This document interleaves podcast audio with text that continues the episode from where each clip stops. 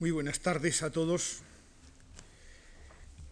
Cuando hablaba el otro día de la importancia del caso Dreyfus en la configuración de lo intelectual y, cuando hablábamos además de aquella dimensión europea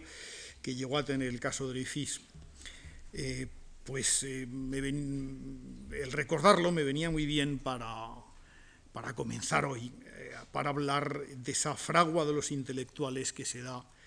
en torno a la fecha de 1898. A mí no me gusta mucho sacralizar las fechas, pero inevitablemente uno lo acaba haciendo y acaba incurriendo en esa superstición de la cronología, que lo es tanto más cuando vemos las cosas desde nuestro propio punto de vista y cuando efectivamente observamos con, satisfacción que en una fecha concreta pues coinciden varias cosas. Si nos ponemos, sin embargo, a mirarlo desde esa fecha concreta, esa sensación de coincidencia, la conciencia de coincidencia es infinitamente más vaga. Posiblemente los que el 13 de enero de 1898 vieron por primera vez impreso en las páginas del periódico L'Aurore, La Aurora, en París, el famoso artículo Jacques de Émile Zola, pues leyeron un espléndido artículo que es un modelo de prosa periodística vieron como efectivamente un notable novelista, polémico, importante, una de las grandes figuras de, la intelectualidad francesa o del mundo cultural francés, tomaba partido en una cuestión que estaba ya candente, que se venía arrastrando desde hacía bastante tiempo, pero no sé si debieron pensar en más cosas, ni pensaron que en aquel momento los intelectuales conocían casi casi su bautismo de fuego como tales, ni sabían tampoco que España iba a perder sus colonias eh, a manos de los Estados Unidos, pero también como consecuencia de una guerra de insurrección que, venía ardiendo en ellas desde 1895, ni, ni, sabían que iban a ocurrir tantísimas otras cosas que convirtieron efectivamente 1898 en una referencia importante. Pero sí que sabían algo más de lo que a primera vista podía parecer. Aquel artículo no era casual. Se publicó el 13 de enero de 1898, como digo, obedecía, y el propio artículo lo manifestaba así, a una espontánea eh, a un espontáneo gesto de eh, solidaridad y de generosidad por parte de Emil Solá, pero también formaba parte de una maniobra que ya estaba orquestada, porque si no, ¿cómo al día siguiente, el día 14 de enero, aparecería el verdadero manifiesto de los intelectuales, el manifiesto de apoyo que se publicó entonces y que, como decía el otro día, ya los tenía como sería, formaría ya parte del rito en las veces siguientes, los situaría, los acogería por las diversas profesiones. Ese manifiesto de Logor del día 14, no el del día 13, sino el del día 14, de apoyo a la postura de Emile Zola, incluía a los agrégés d'université, los licenciados en letras y en ciencias, que, eran los que todavía estaban haciendo méritos académicos, estarían los artistas, eh, los escritores, los pintores, etc. E incluso notaríamos ya faltar algunas de las ausencias que otros manifiestos posteriores pues lo harían más notables. Habría, por ejemplo, poquísimos abogados en ejercicio y no habría ningún médico, posiblemente porque estas profesiones liberales, en contacto mucho más directo con, el mercado burgués, sin esa autonomía, esa independencia que proporcionaba el servicio al Estado, pues eh, posiblemente compartían también más los prejuicios que podía compartir su propio público o su propio mercado natural y, no tenían ese deseo de ruptura que, era más manifiesto en otros. Pero en definitiva lo que aquel manifiesto venía a consagrar era el pronunciamiento mm, eh, frente a, a, uno de los poderes del Estado, frente al Poder Judicial y otras muchas cosas. Recordemos que el proyecto también apuntaba contra uno de los eh, prejuicios más extendidos entre las clases conservadoras francesas, el antisemitismo, es decir, el miedo a que a aquella invasión de judíos en, las altas esferas de la administración pública, en los órganos más influyentes de, la vida nacional. Bueno, pues frente a todo aquello se alzaban desde académicos notables como el antropólogo Lucien de Brühl, por ejemplo, o el historiador Charles Seigneaubos, o, o, el filólogo Gustave Lanson, el sociólogo Émile Durkheim, por ejemplo, que estaban entre los Dreyfusards, como se les llamaría desde entonces. Entre los escritores estaban, eh, aparte de Emile Zola, por supuesto, y, y Anatole France, pues estaban también Maurice Maeterlinck, Edmond Rostand, Victorien Sardou, Sardou, más olvidado, pero en aquel momento un importante dramaturgo, sería el autor de, del drama que dio origen a la ópera tosca de Puccini, por ejemplo, eh, un poeta como Stéphane Mallarmé, un escritor incipiente, pero que luego sería tan significativo como André Gide, un poeta como Guillaume Apollinaire, por ejemplo, o estaría Marcel Proust, todavía no excesivamente conocido, pero llamado a ser uno de los grandes innovadores de la literatura del siglo inmediatamente siguiente. Entre los pintores estuvieron Claude Monet, Camille Pissarro, Pierre Bonnard. ¿Quiénes faltaban? Bueno, se ha dicho muchas veces que el manifiesto de apoyo a la causa de Dreyfus y de apoyo a la intervención de Zola escindió la intelectualidad francesa en dos partes, pero fueron dos partes muy desiguales. Dreyfusard fueron la mayoría de los intelectuales de izquierda e independientes, anti-Dreyfusard, eh, partidarios de que no se removieran las aguas y de que en definitiva eh, no, no se eh, reanudara las, las vistas de, del caso, fueron muchos, algunos directamente, digo en función de su antisemitismo y en otros casos por lo que aquello suponía de ataque directo a las instituciones del Estado. Nació de entonces eh, ese movimiento que se llamaría Acción Française, que como tal es posterior a la campaña por Dreyfus, pero que originariamente eh, se había conformado ya en la, en la sociedad francesa en torno a personajes, muchos de ellos de, de ideas eh, monárquicas, por ejemplo, y, otros muchos intelectuales de, índole más conservadora, sin firmar los manifiestos contrarios, sin manifestarse directamente ante Dreyfus, sí sí que se manifestarían notablemente incómodos ante esa irrupción de los intelectuales en la vida nacional. Eh, un escritor, por ejemplo, como Maurice Barrès, nunca fue exactamente un Andrew Dreyfusard, eh, pero sí le molestó enormemente esa intervención pública. Un hombre como Ferdinand Brunetière, uno de los académicos de mayor prestigio, uno de los grandes historiadores de la literatura del momento, tampoco fue exactamente ante Dreyfusard, pero sí enormemente negativo frente a ello. Eh, un hombre como Sartre por ejemplo, no se manifestó ni a favor ni en contra, pero con los años, y a pesar de que Pegui pertenecía ideológicamente a posiciones más izquierdistas que otra cosa, sí que pondría el dedo en la llaga de estas intervenciones intelectuales que, a su modo de ver, debilitaban la necesaria fuerza de la nación. Eh, cuando, con motivo de un manifiesto que los intelectuales publicaron en 1913 y que en este caso llamaba la atención sobre la injusticia del de, eh, quintado de, la conscripción, o en fin, en definitiva, del servicio militar obligatorio en, Francia, Pegui, que entonces ya tenía una importante revista, y era una revista progresista en gran medida, Le Cahiers de la Quincenne, progresista pero nacionalista, llamaría la atención contra aquellos intelectuales que, siendo funcionarios públicos, siendo funcionarios del Estado, y traduzco directamente del francés el texto de Pegui,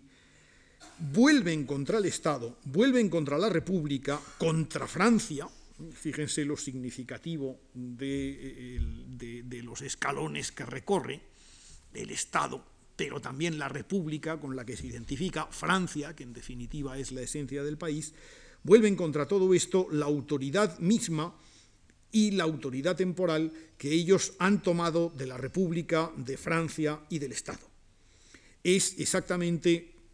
la práctica de un doble juego. Son siempre los anarquistas del gobierno, o los anarquistas en el gobierno, es un juego de palabras el que practica eh, Y es que en realidad esta mm, comparecencia de los intelectuales no sería eh, muy bien aceptada en todos los lugares y, por razones muy diversas. Eh, conocemos muy mal en España la obra de Joan Maragall, eh, porque en primer lugar pensamos que es un escritor exclusivamente en lengua catalana, un poeta en lengua catalana, efectivamente lo es, y uno de los más excelsos, seguramente el mayor poeta que escribió poesía en territorio español, entre, entre 1890 y 1914, pero ignoramos y nos perdemos aquella importante parte de, artículos periodísticos que Maragall escribió en su mayor parte en castellano y que componen una de las eh, aportaciones más sólidas, fascinantes y de mejor prosa de las que se escribieron en España en, aquella época. Bueno, pues Maragall, que era un hombre que había vivido muy directamente las repercusiones de, ese primer desembarco de los intelectuales en la vida española, la actitud de los intelectuales de, izquierda, de los intelectuales comprometidos contra los procesos de Montjuic, que estaba habiendo un florecer de revistas y de periódicos progresivamente radicalizados, se planteaba en un artículo que titula Escritor en 1904, se planteaba el, abuso que mm, los escritores en ejercicio estaban haciendo de los pronunciamientos de naturaleza política. Para él, que en definitiva era un buen burgués, un honesto padre de familia, muy conservador en sus eh, actividades privadas, eh, hombre siempre del mismo periódico, del noticiero, escribiendo siempre de, una forma muy metódica, en definitiva vinculado a esa burguesía industrial catalana que tenía sus eh, fincas o sus villas en la parte alta de la ciudad, en Sarriá, pero que tenía sus escritorios y sus almacenes en la, en la parte baja de la villa. Bueno, pues este hombre, al abordar el problema de esos nuevos escritores en su artículo Escritor, se preguntaba por la legitimidad de ser, como él decía, hablador de oficio. Y, por, mm, y, se preguntaba también cómo y hasta qué punto no ofendía la pureza de la consagración del escritor a su propio oficio, a la creación de belleza y, en definitiva, también a la búsqueda de la verdad, hasta qué punto no la ofendía esa obligatoriedad práctica de pronunciarse continuamente sobre todo lo divino y lo humano. Pero mm, Joan Maragall lo dice evidentemente mucho mejor que yo en estos términos. Dice, ¿puede algún científico contar algo sustancioso que decir mm, de su ciencia cada mes? ¿Se comprometerá el poeta a palpitar con la realidad una vez a la semana? ¿Tiene realmente el político un impulso sincero cada día? No, es evidente que para ninguno de ellos, ni para el escritor, este es el caso. Ninguno de ellos puede, pues, en conciencia, legar su actividad sincera ni fundar el régimen de su vida en hablar de sus aficiones a plazo fijo. Y el escritor, propiamente dicho, es aquel que simplemente se compromete a escribir, no a decir algo de sustancia, que esto no está en su mano, sino simplemente a escribir. La intervención de, Maragall, que, que, tiene pues una cierta inocencia, hay que proyectarla sobre un campo que era efectivamente el suyo, la proliferación de revistas, de periódicos, donde todo el mundo opinaba continuamente, pero también, si, extendemos la vista algo más allá de las fronteras españolas, algo que, estaba ocurriendo y de forma inevitable desde mediados del siglo XIX, pero mucho más acusadamente desde 1880 en todo el mundo. Eh, lo recordaba el otro día. Eh, muchos profesores alemanes en un país que, hervía de nuevos proyectos intelectuales, de laboratorios, de seminarios, etcétera, pero cuya sociedad era una de las sociedades moralmente y políticamente más estancadas de Europa. Bueno, pues, pues en Alemania, sin embargo, aquellos socialistas de cátedra, como se les llamaba, suscitaban notable escándalo, no tanto entre sus alumnos cuanto en la población que veía, que contemplaba las veleidades de aquellos filósofos o intelectuales puros que, sin embargo, desembarcaban en, la polémica política de todos los días. En la seria e hipócrita mm, Inglaterra eduardiana, les señalaba a ustedes cómo una serie de intelectuales o de escritores habían constituido aquella sociedad fabiana que usando como ejemplo el eh, general romano Fabio Cunctator, es decir, Fabio el que esperaba, pues se proponían a través de sus artículos, de sus trabajos, ir propiciando el cambio de aquella sociedad hacia mm, la aceptación paulatina del socialismo como ideal de vida. Eh, Herbert Wells, el, notable escritor de anticipación y también escritor de artículos, pues eh, eh, llevaba a cabo en muchas de esas novelas suyas, de hecho, toda una pedagogía a veces alarmista de la necesidad de, preocuparse de ese mundo social que, hervía por, por debajo de la aparente tranquilidad de la sociedad burguesa. Una novela como La Guerra de los Mundos, que, publicó en 1898, o una novela eh, como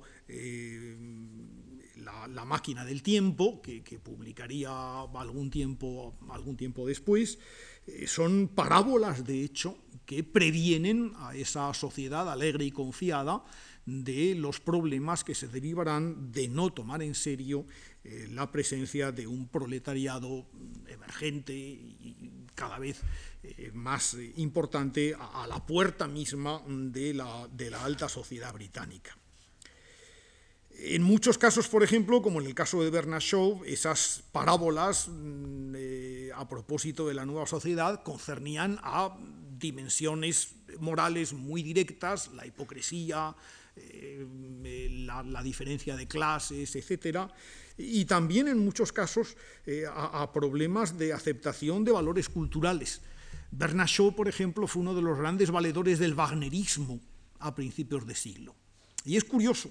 eh, el wagnerismo y la adopción del wagnerismo fuera de los escenarios alemanes, fuera del santuario de Bayreuth, eh, fuera de, lo que significaba la, adhesión de muchos públicos alemanes a Wagner, fue una polémica que en toda Europa estuvo estrechamente ligada con el mundo intelectual. Fueron intelectuales, y a menudo intelectuales de izquierda, sorprendentemente, los que defendían el ideal estético wagneriano. Fíjense que en España dos wagnerianos eximios, quizá de los más notables, eh, lo fueron Vicente Blasco Ibáñez, independientemente de su populismo republicano, y quien luego sería su rival, pero inicialmente fue su aliado, Rodrigo Soriano, que es el autor de una peregrinación a Bayreuth, que es casi casi una guía de viaje para el perfecto wagneriano, para saber qué es lo que tiene que hacer cuando llegue a ese santuario del wagnerismo. Bernard Shaw, como digo, fue el primero de los wagnerianos ingleses y, en todos los lugares, prácticamente eh, hasta 1905, 1906, cuando menos, la condición de wagneriano estuvo muchas veces unida a la condición de intelectual y, por otro lado, de intelectual discrepante, de intelectual disidente en muchas ocasiones. El Wagner racista, etcétera, era algo que tardaría todavía en llegar y en aquel momento predominaba indudablemente mucho más el Wagner revolucionario en lo moral o en lo, o, en, fin, en lo político.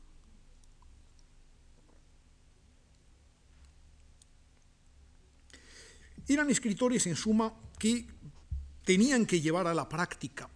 aquello que Maragall abominaba, pero que en ese mismo año de 1904 Unamuno, sin embargo, defendía. En 1904 Unamuno publica un artículo famoso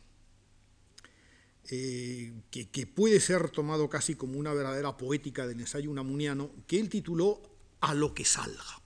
Cómo hay que escribir y sobre todo cómo hay que escribir en los periódicos ese lugar al que Unamuno tenía que entregar prácticamente en aquella época de su vida casi casi un artículo diario. Bueno, pues hay que escribir a lo que salga. Y escribir a lo que salga es, eh, como Unamuno decía, no ser el escritor ovíparo, es decir, el escritor que eh, gesta en su interior la redonda perfección de un huevo que pone con mucho cuidado en un momento determinado de su vida y solamente en un momento, sino ser el escritor vivíparo, es decir, ese escritor que arroja al mundo criaturas sangrantes y, todavía mm, en edad prácticamente y en, estado de, formación. Esa oposición viviparismo o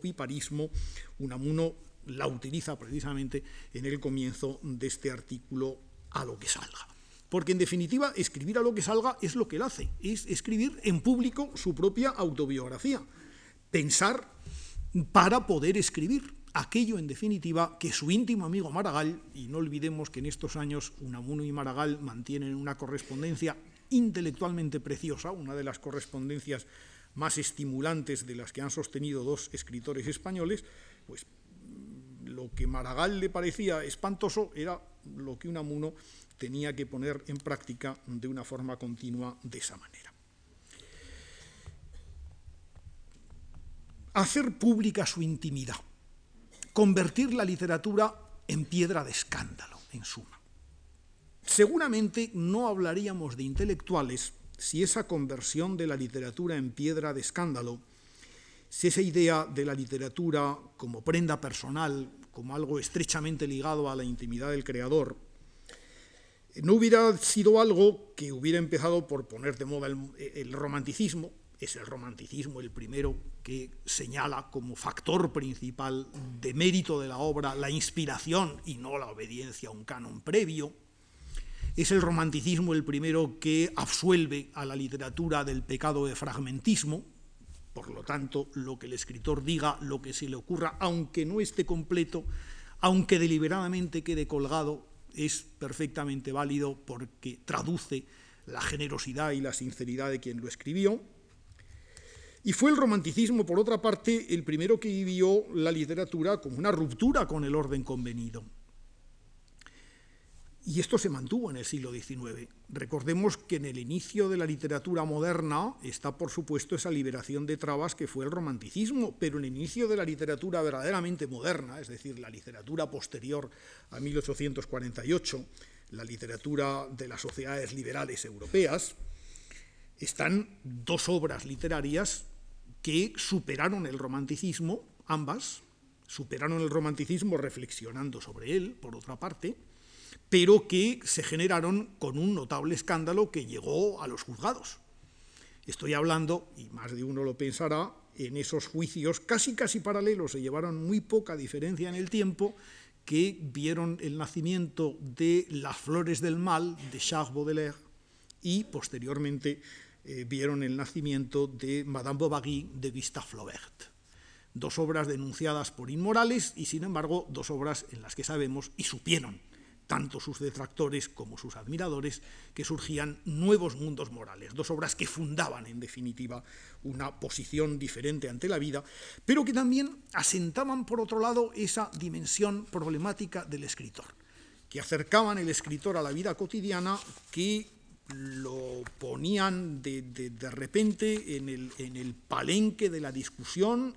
y del debate. Y es que ciertamente cuando pensamos en los primeros textos en los que se habla de intelectuales, la idea del heroísmo romántico está todavía muy presente. El otro día les decía que una de las primeras personas que habló de, intelectuales, todavía entre comillas, para designar esta función en la vida española, había sido Miguel de Unamuno. Pero posiblemente Unamuno con las reservas que siempre tuvo con respecto a cualquier cosa que esclerotizara, que mm, colocara eh, en un marbete excesivamente restringido eh, lo, que él pretendía como una actuación personal, individual y libre. En ese orden de cosas, Ramiro de Maeztu no fue el primero, incluso por razones de edad, en utilizar el término intelectual, pero sí posiblemente el que lo hizo de forma más consciente y sobre todo con un ánimo claro y, evidente de insertarse dentro de ese nuevo marbete.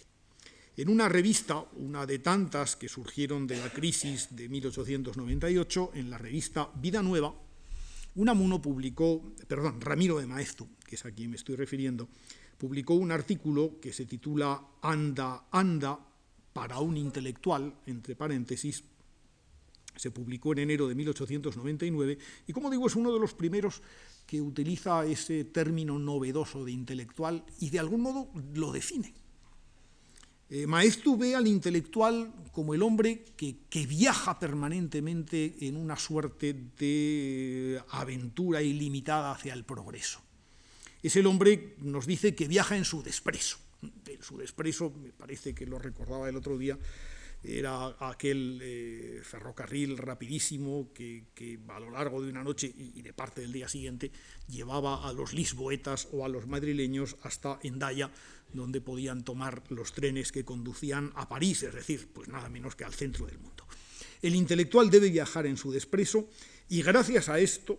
dice Maestu a su intelectual, y cito, has recorrido en poco tiempo una distancia que la pobre humanidad no ha logrado salvar tras luengos siglos en penosa marcha.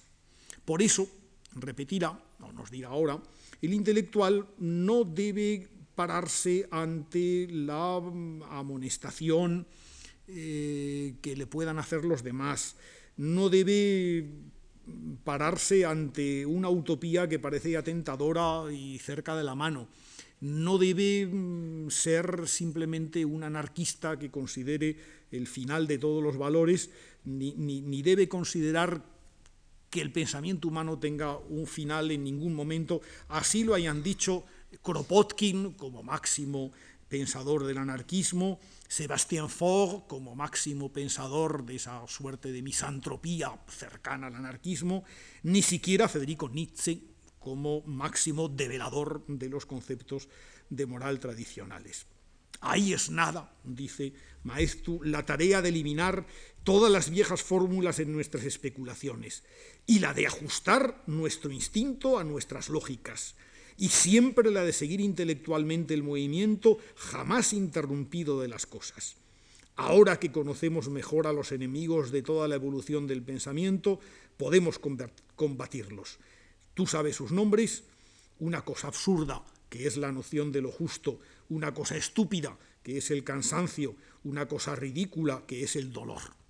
La iconoclastia absoluta es, en definitiva, lo que propone Maestro a los intelectuales. Ni siquiera, y ahora va a aludir al caso Dreyfus, ni siquiera cuando algo parece tan obvio, cuando algo es tan evidente como que Dreyfus ha sido una víctima de la desidia del Estado, de la inmoralidad de algunos otros, de una acusación falsa interpretada partidistamente por quienes así lo hicieron, ni siquiera cuando algo parece tan evidente,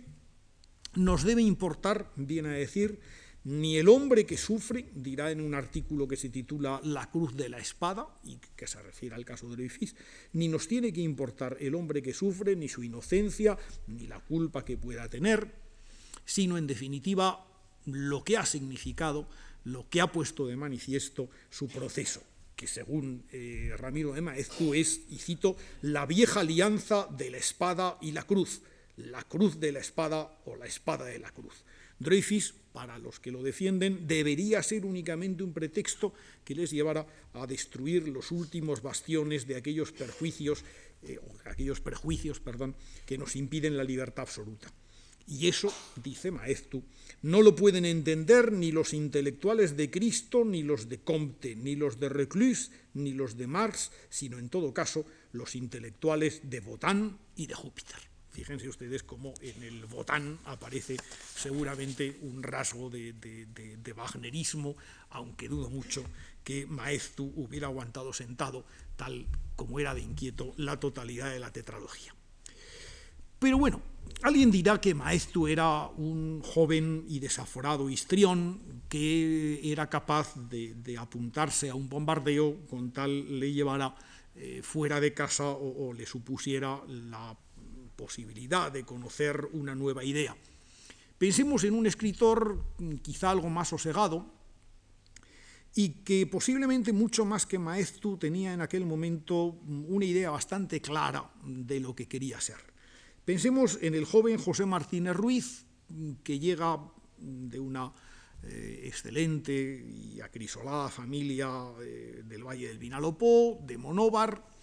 eh, que ha estudiado la carrera de Derecho, que no ha logrado terminar en, en, Valencia, que allí ha hecho sus primeros pinitos federalistas, que le ha interesado rápidamente llegar a Madrid e iniciar una carrera. Porque en Azorín, pero no solo en Azorín, no, no eh, creamos que Azorín es el único que ve las cosas bajo el prisma del interés, en todos estos escritores hay la necesidad de establecimiento, la necesidad de escalafonarse, de situarse. Y Azorín hay algo que tiene muy claro, no es que él quiera ser periodista, él lo que quiere ser es un crítico. La palabra crítica, y, no lo advertía el otro día, es una palabra estrechamente vinculada también a la noción del intelectual, y que por eso mismo es una palabra que, nace muy atrás. Es posiblemente en el siglo XVIII la primera vez que la voz crítica, es decir, la posibilidad de someter algo a, un escrutinio intelectual que ratifique de algún modo su, veracidad, una suerte de prueba del 9 de la indagación científica, la palabra crítica empieza a tener sentido en el siglo XVIII. Recuerden ustedes que cuando Kant somete de algún modo a, escrutinio la epistemología idealista y en general la, forma de conocer de su tiempo, denominará críticas, crítica de la razón pura, crítica de la razón práctica, a sus diferentes obras, como mm, bastantes años después, cincuenta y tantos años después, hará Marx cuando inicie su crítica la o contribución a la crítica de la economía política, con una cautela todavía mayor, que la del propio Kant. Pero no olviden también que, el propio Feijóo titulaba Teatro Crítico Universal, aquella obra que él había iniciado pues nada menos que en 1726 y donde también pretendía someter realmente al, prisma de la veracidad una serie de ideas preconcebidas o de prejuicios dominantes en su tiempo.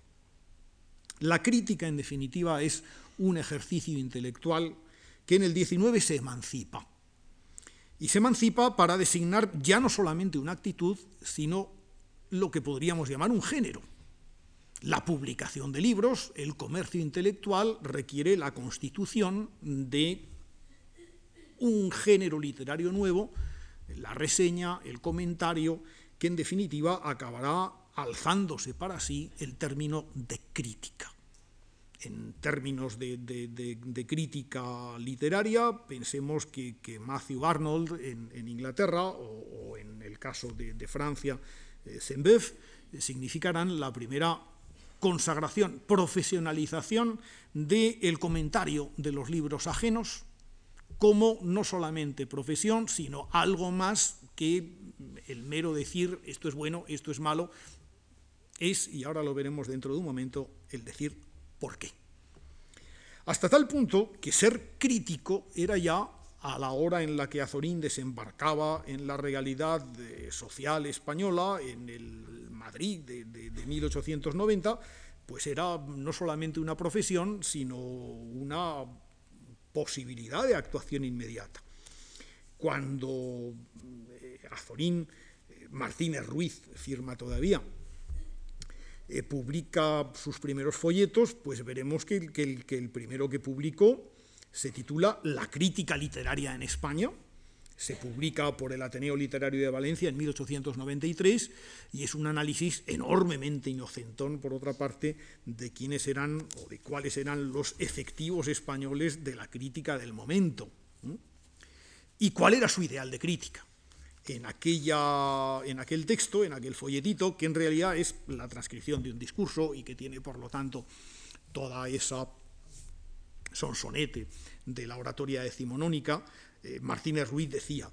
el arte ciencia, ah señores, una gran revolución se está preparando en la literatura europea, estamos abocados a una gran alborada del espíritu humano. ¿Quién será el Mesías de la nueva doctrina artística? contentémonos con saber quién es el bautista, quién es el precursor, Emile Zola.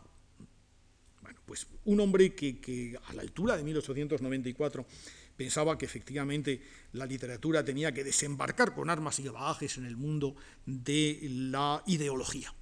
y que esto tendría que ser, por supuesto, a base de grandes creadores como Zola, pero también de mm, esta suerte de truchimanes, esta suerte de intérpretes que eran los críticos, pensaría, por ejemplo, en 1894, que en España empezaba a haber ya críticos, y los citaba. Leopoldo Alas, Emilio Bobadilla,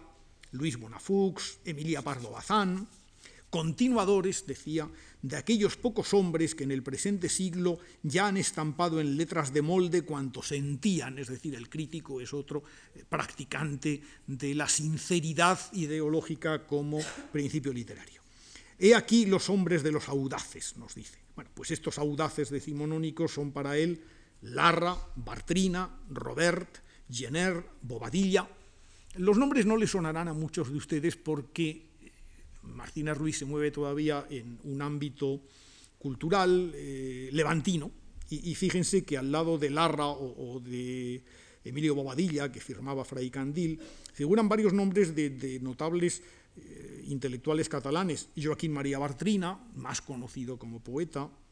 el doctor Roberto Robert, que llegó a ser alcalde de Barcelona, o Pompeu Gené, que es uno de los personajes más curiosos y pintorescos de la crítica de la época. En aquel momento él pensaba que la crítica tenía que ser eh, un ejercicio profesional perfectamente constituido. Eh, esa crítica científica, en definitiva, que en otro folletito que se titula La evolución de la crítica definía de la siguiente manera. A cada concepción de la moral ha de corresponder una manifestación del arte y a cada manifestación del arte un aspecto de la crítica. Y eso es lo que le echaba de menos en España. Había creadores, había esbozos de críticos, como los que él mismo acababa de citar, pero en definitiva también escribiría que el tipo medio del escritor español se caracteriza todavía por la impremeditación, desdeña toda preparación detenida, toda reflexión laboriosa, desdeña pasarse hora tras hora con un libro en la mano que es para él el colmo del tormento, no concibe una existencia dedicada al trabajo puramente intelectual. Bueno, había ejemplos. El propio Clarín eh, era uno de ellos. Claro que Clarín era un ejemplo que no deja de ser curioso cuando lo confrontamos con la visión que tienen de él Unamuno o la visión que tiene el de el propio Martínez Ruiz. Para ambos fue muy importante. Supieron perfectamente que independientemente de que Clarín fuera el autor de una novela de éxito, pero de éxito todavía relativo. La Regenta no fue una novela que suscitara grandes encomios en, el momento en que se escribió, e incluso quienes pudieron haberla leído muy bien, como Pérez Galdós, de hecho la leyeron muy mal, no se dieron cuenta de lo lejos que llegaba la novela de Clarín. Para todos aquellos, Clarín era fundamentalmente un crítico. Era un crítico que en buena medida además había significado la interpretación el desarrollo y el estímulo también de la narrativa española de su tiempo. Pero por otro lado era un crítico que se había visto obligado a comercializar su profesión, a ser ese crítico satírico que lo comentaba todo, que se divertía con todo, pero detrás del cual, y eso sí que lo sabían Azorín y Unamuno, a pesar de su aparente comercialidad, existían o existía una persona con ideas, una persona con una cultura amplísima, una persona siempre en el filo de la navaja del progresismo republicano que era el suyo y lo que es algo más, en, el filo de la navaja de la descreencia y que sin embargo tenía un profundo respeto mm, por la fe, un profundo respeto por lo religioso, aunque evidentemente Clarín no fuera ni mucho menos un modelo del catolicismo del momento. La relación con Unamuno fue siempre compleja. Eh, porque es una relación efectivamente en gran medida de maestro y discípulo que nunca llegaron a serlo de una manera directa. La relación con Martínez Ruiz, con nuestro Azorín, es mucho más fácilmente inteligible porque para Azorín es, sí, el modelo, pero también la figura a la que él quiere desbancar. Eh, cuando escribe en Soledades, por ejemplo, un texto que, que Martínez Ruiz publica en 1898, escribe un retrato de Clarín, el retrato es sumamente admirativo. Dice, Clarín es sencillamente esto, nos dice Martínez Ruiz, el Martínez Ruiz del 98. el primer literato español de su siglo. Que se cite quien le aventaja, que se cite quien ha hecho lo que él ha hecho en la crítica, en la novela, en el teatro, en la filosofía, en el derecho. Venga el nombre de quien más y más profundamente ha influido en la juventud de su patria. Pero un poco después, eh, un par de años después, cuando publique mm, Martínez Ruiz un artículo bastante venenoso que se llama El misticismo de Ureña, Ureña era el segundo apellido de, Leopoldo Alas, Leopoldo Alas Ureña. No identifica, no identifica el personaje exactamente con Azorín, con, con Clarín, perdón, pero sí que hace un retrato mm, algo más matizado, no tan admirativo como este. Ve que sí es un hombre eh, que ha hecho una extraordinaria labor, pero que también en muchas ocasiones se ha dejado llevar por lo más fácil. Cuando se trata de cosas de ahí arriba, dice Martínez Ruiz señalando esos aspectos religiosos o esa sensibilidad religiosa de Clarín, Clarín nos falla. Seduce tanto creer, solo hay una cosa más sublime, sin embargo, estudiad la verdad y huir de los ensueños como si fueran tentaciones. Sí, Clarín, pero sobre todo Martínez Ruiz tiene una idea mm, mucho más directa de, qué es lo que hay que hacer en España y qué es donde se debe apuntar él. Lo que él quiere es ser crítico como lo son en Francia los que escriben en La Revue Blanche, los que escriben en el Mercure de France, en toda esa serie de revistas que están afianzando toda una nueva generación de críticos de la vida francesa. Y recordando a, Larra, recordando que Larra había escrito que escribir en Madrid es llorar,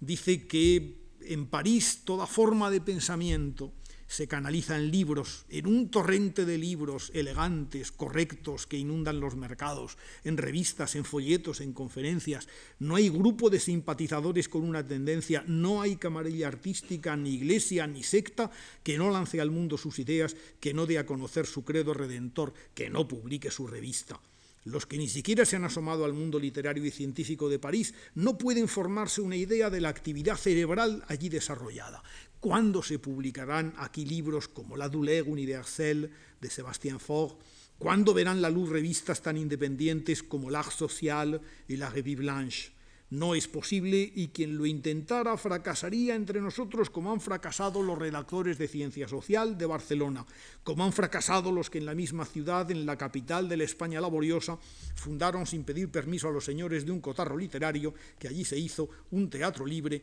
desde donde aventar las ideas nuevas y generosas.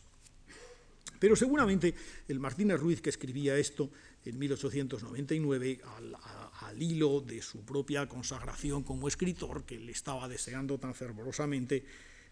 se engañaba y de algún modo lo sabía. No era tan distinta la, vida española de la francesa del momento.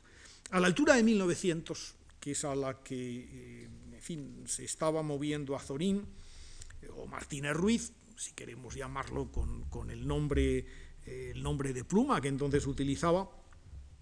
la realidad es que el escalafón literario e intelectual español era un escalafón bastante complejo. Pensemos que había escritores significativos e importantes, algunos de los cuales ejercían de críticos. Lo que podríamos llamar ese primer escalón, el piso superior del Parnaso, ¿verdad? De los escritores estaba efectivamente ocupado por un escritor con reputación de escritor nacional como Benito Pérez Galdós no solamente un escritor que vivía o intentaba hacerlo de su pluma, sino un escritor copioso, cuantioso, con presencia sistemática, reconocido nacionalmente. Había escritores que tenían reputación de críticos significativos. Ahí estaban, porque lo eran a la vez que novelistas, Leopoldo Alas, de quien hemos hablado hace un momento, pero también don Juan Valera y también doña Emilia Pardo Bazán que al margen de su, actividad eh, como narradora o incluso en algún momento como dramaturga o como cuentista, era una mujer que escribía de, forma sistemática en la prensa, ya tanto para hacer eh, crítica literaria, eh, cuanto para hacer crítica de cuestiones de actualidad o incluso crítica parlamentaria. Muy cerca de ellos, en las inmediaciones de ese parte alta del Parnaso literario había un mundo académico bien consolidado. Recordemos que en aquel momento eh, un profesor de la universidad, aunque fuera de una universidad de provincias, tenía una cierta estima social. No tenía grandes estipendios realmente los catedráticos de las diez universidades españolas, eh, pero sí alguna posibilidad de, figurar. Escribían, por ejemplo, podían escribir en los periódicos. Eh, las universidades tenían un senador mm, que la representaba a cada una de ellas, que aunque habitualmente se elegía a un político, o era un político el que se presentaba, pues obviamente todo ello permitía sus negociaciones y en más de una ocasión eh, podía ser senador o podía llegar a la condición de senador uno de aquellos eh, catedráticos universitarios. Los académicos.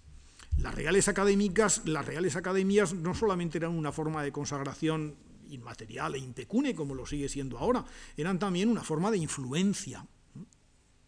y las academias estaban estrechamente ligadas a la vida política, como a su vez la vida política estaba muy estrechamente ligada a la obtención de cátedras universitarias.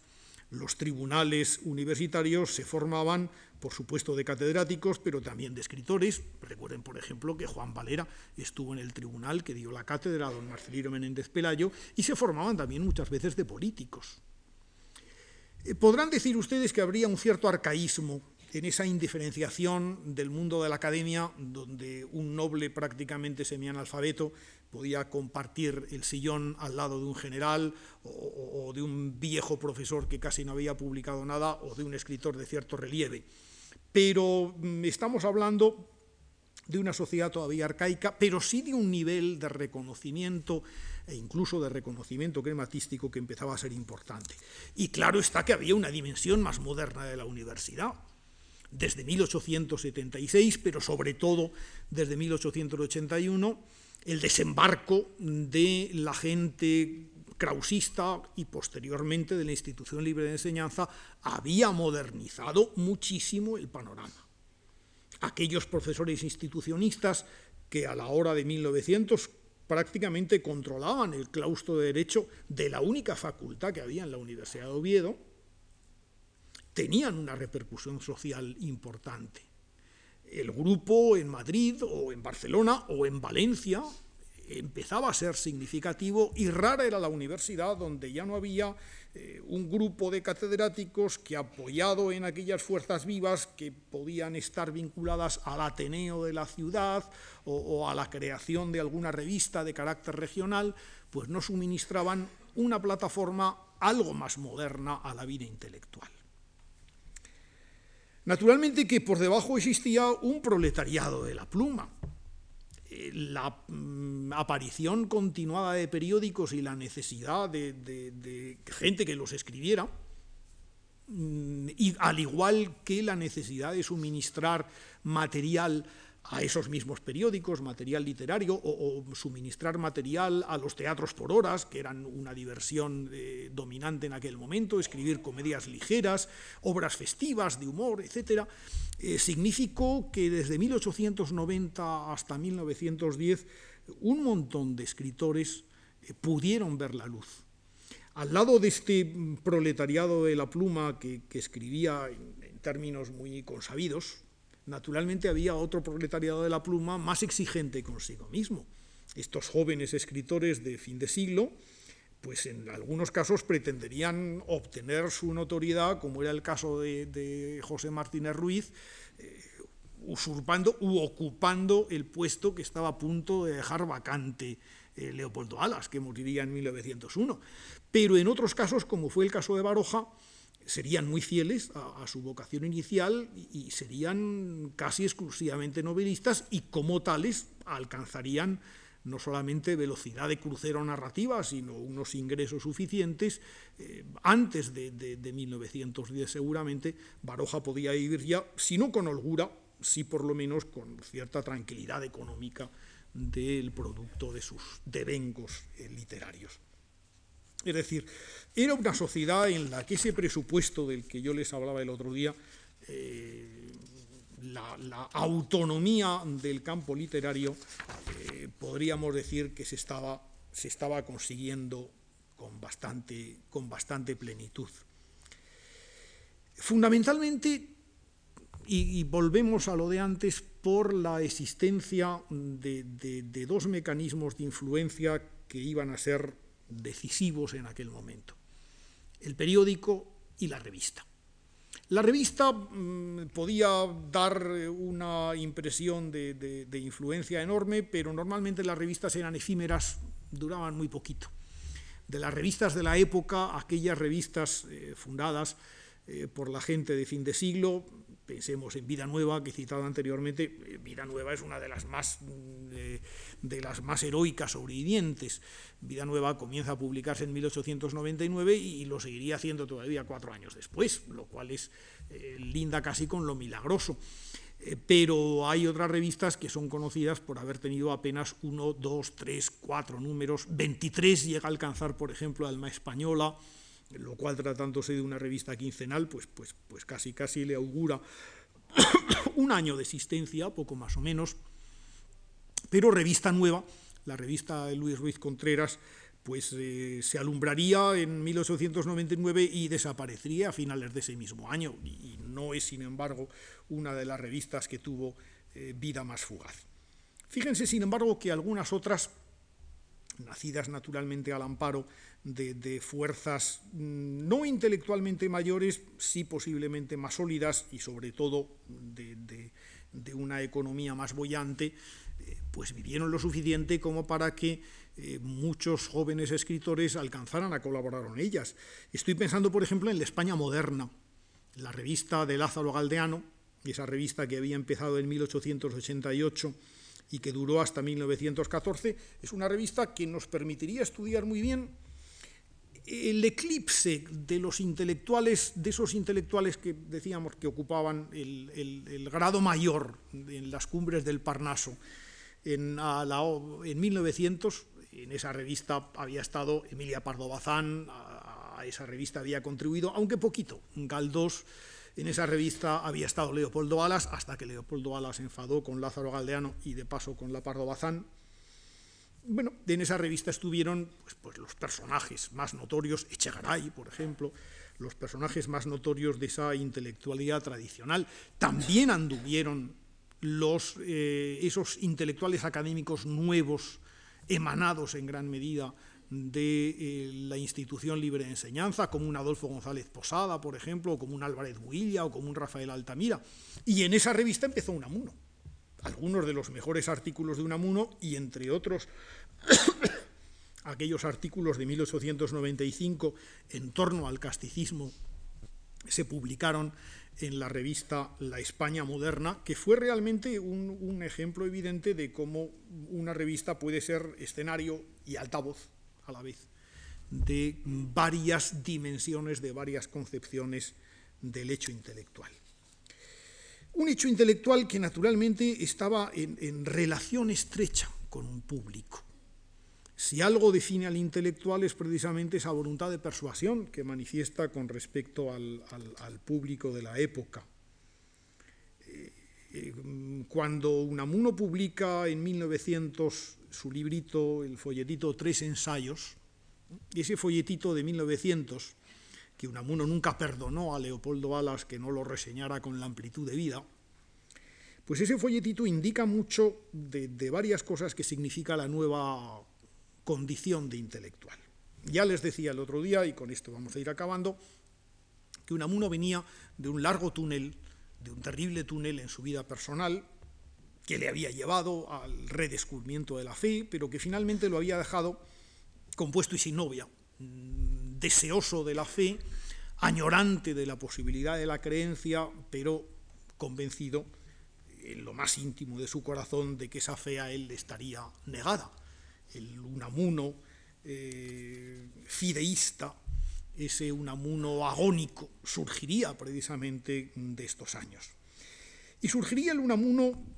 que cree firmemente que una actuación intelectual es una actuación política, pero que tiene que ser algo más, que tiene que ser también una actuación moral, que tiene que ser en definitiva una actuación en la que la imagen del héroe intelectual estimule y, convierta en otro héroe al lector.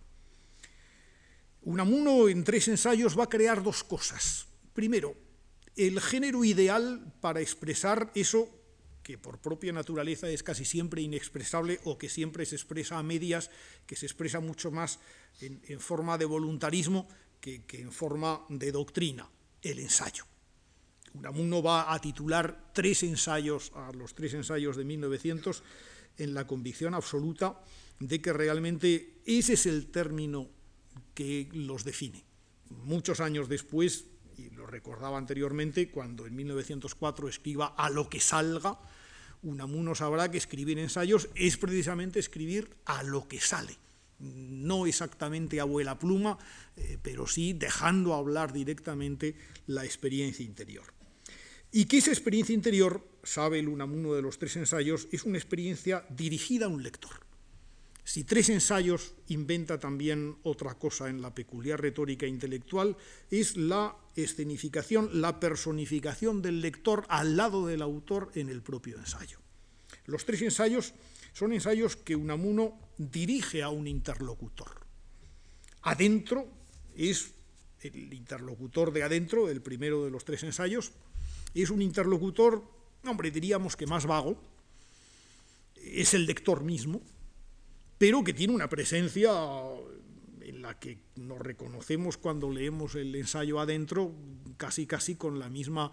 precisión con la que podríamos reconocer a alguien que nos está casi casi echando el aliento encima o de esas personas que cuando nos hablan tienen la pésima costumbre de agarrarnos de las solapas o de los hombros, pues Unamuno casi se porta con el lector como de esa manera.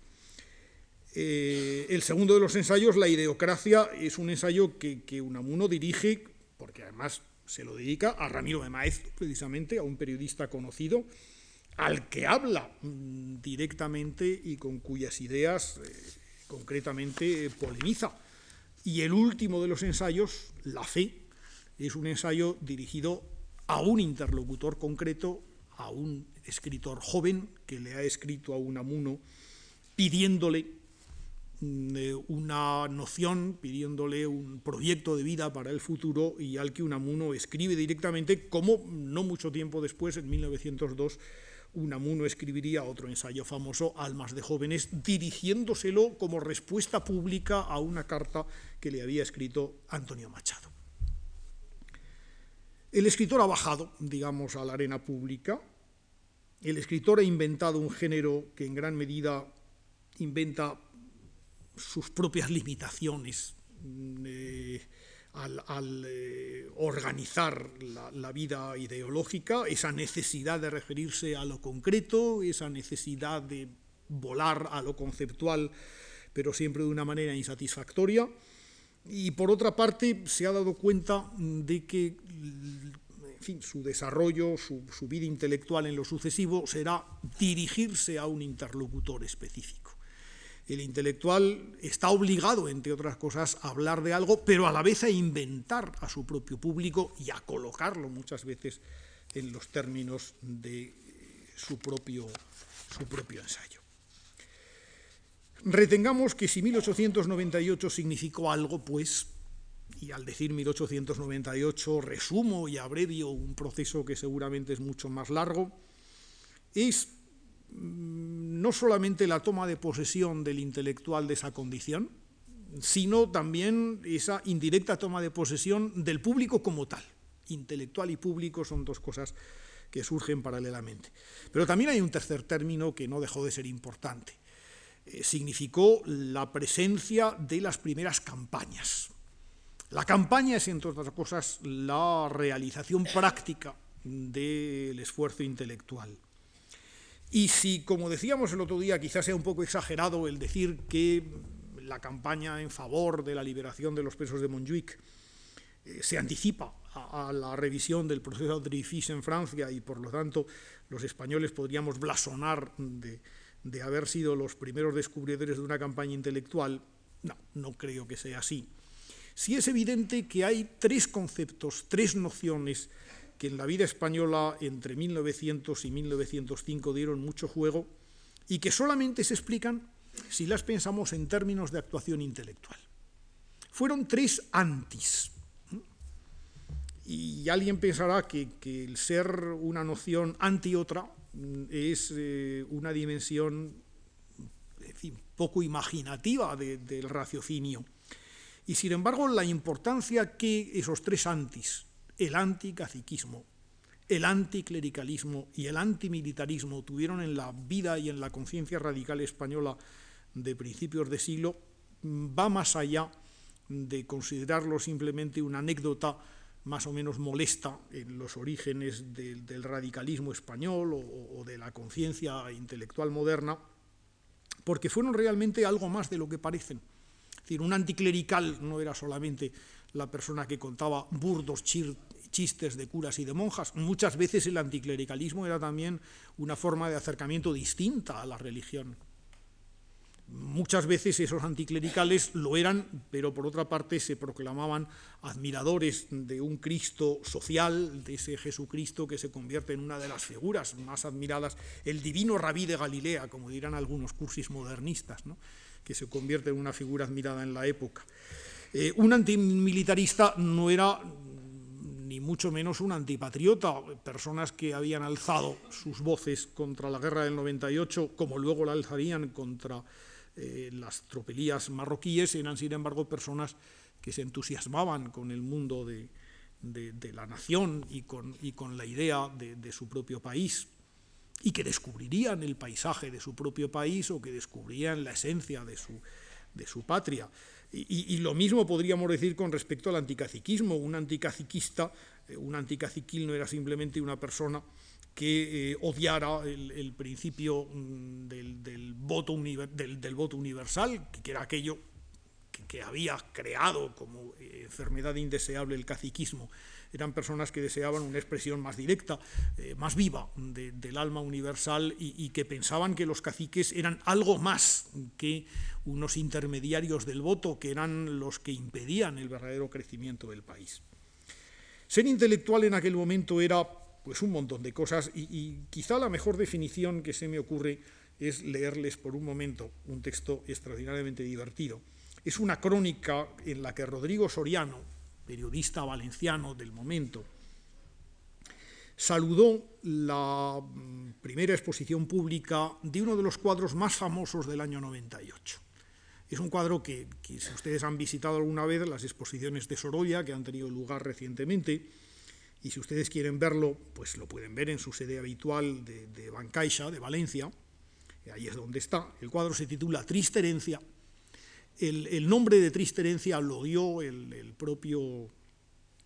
el propio Rodrigo Soriano, se lo sugirió a, a Joaquín Sorolla cuando lo pintó, y la exposición de ese cuadro tan bonito es un cuadro que representa en una playa, en la playa de la Malvarrosa de Valencia, la llegada de unos niños tullidos, unos niños de un hospicio, acompañados de unos clérigos que están tomando su primer baño de mar. Es un cuadro hermosísimo desde todos los puntos, desde donde se vea, y, es uno de los cuadros que, que aliaba por primera vez eh, aquella pintura social que, Blasco había empezado a cultivar mm, a principios de los 90 con la gloria de, esa pintura impresionista, de esa captación maravillosa del paisaje que Sorolla empezaba por aquel entonces. Bueno, pues el cuadro fue celebrado con un banquete en la misma Malvarrosa, y ese banquete es el que mm, describe eh, Rodrigo Soriano. Eh, describe, claro, más que el banquete, que sí lo describe, por otra parte, los dorados albonetes, etcétera, los langostinos de aporcelanados tonos, un majestuoso yobarro con su coraza de plata. Bueno, pues después eh, cuenta de la tertulia y dice, hablóse del color, del tono, del arte ideal de la pintura histórica de Frangélico y de Salmerón, de Zola y de Miguel Ángel, Hubo discursos, frases, interrupciones, arrebatos líricos, proyectos de libros, de discursos, de revoluciones, de periódicos, de rotativas, de viajes. Queríamos en un instante llevar el fuego de nuestro entusiasmo a la decaída España, inundarla de literatos, de pintores, de artistas, de libros, de periódicos. Discutíamos el socialismo, el simbolismo, el misticismo, los cuadros primitivos, dulces como una oración en colores, y el lienzo revolucionario moderno preñado de ideas, de indignaciones, de arengas guerreras, de arrebatados sueños de porvenir. Aquella bohemia artística en mangas de camisa, lanzaba la inmortalidad de un comedor casero, sus antipatías, sus anhelos, sus entusiasmos. León Cavallo y Puccini hubieran podido escribir la música de aquellas escenas habladas. Pues ahí verán ustedes eh, que la bohemia, lo intelectual, el arte más depurado, la expresión del arte más depurado y la del arte más revolucionario, eran algo que estaba en las mentes de esta gente que quería proyectar su fiebre en todos los rincones del país. Pues estos eran los intelectuales de este nacimiento, de esta fragua eh, volcánica que hemos tenido oportunidad de ver por un momento en la playa de la Malvarrosa y después de haberse comido una gigantesca lubina, eh, en fin, trazando sus planes para el futuro. Son los que iremos viendo en los días que vienen. Muchas gracias.